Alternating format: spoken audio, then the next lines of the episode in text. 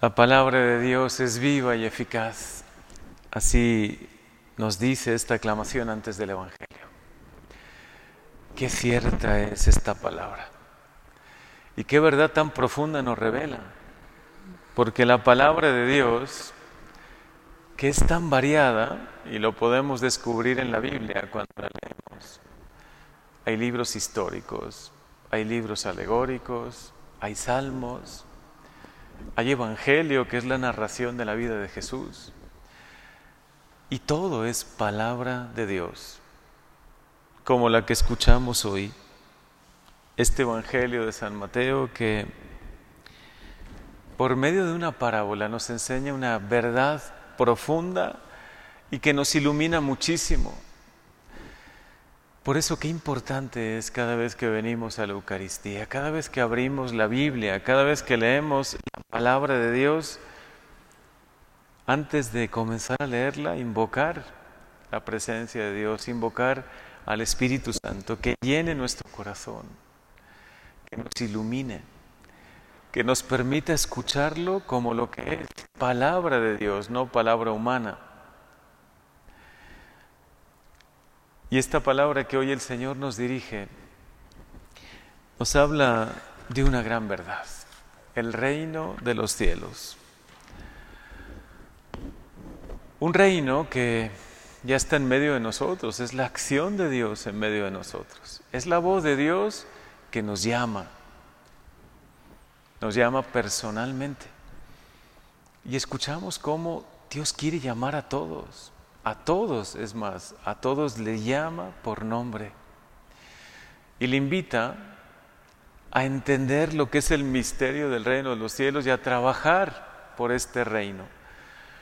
Cuando uno es bautizado, y creo que todos lo somos, todos los que estamos aquí, recibimos en semilla un don muy grande, que es la fe, la esperanza, el amor, y recibimos la presencia viva de Dios, del Espíritu Santo en nosotros.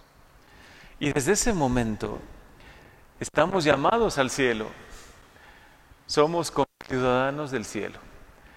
El Espíritu Santo habita en nuestros corazones y nos guía hacia el cielo y nos hace poco a poco entender que de verdad nuestra vida es como trabajar en esta viña del Señor. Ninguno puede estar ocioso, ninguno puede decir, bueno, yo soy bautizado, tengo fe, pero a mí eso de trabajar por Dios o trabajar para Dios o trabajar para salvarme no va conmigo, ¿no? Yo soy cristiano practicante, pero no, no me puedo involucrar en, en esta misión, en esta labor, pero no es así. Todos los bautizados somos discípulos y somos misioneros. Todos recibimos esta llamada clara y nítida a cada día conocer un poco más a Dios y a trabajar también por Él, a trabajar por su reino. Unos han sido llamados en la mañana, otros al mediodía, otros al caer la tarde. Y Dios es tan bueno que incluso a los que llama al caer la tarde, a los que llama en el último momento de su vida, y responden, y responden con fe, reciben también la recompensa. Quizá nosotros podamos vernos un poco reflejados en los que a lo mejor ya llevamos un tiempo trabajando para Dios, desde la mañana o desde el mediodía, y nos ponemos algo celosos con los que conocen a Dios en el último momento de su vida, o los que sin aprovechar mucho su vida, si pensamos nosotros, al final de su vida o en un momento en tiempo de gracia, cambian, se convierten, se vuelven a Dios y trabajan para Él. No podemos ni señalar, ni juzgar, ni compararnos, sino más bien agradecerle a Dios, gracias Señor, porque tú me llamas a mí.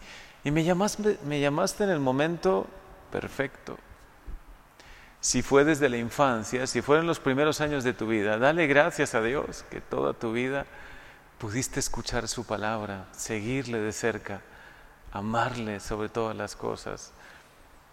Y si descubres que alguien le conoce al final de su vida o alguien al inicio no le quiere escuchar, pero al final le escucha, alégrate también.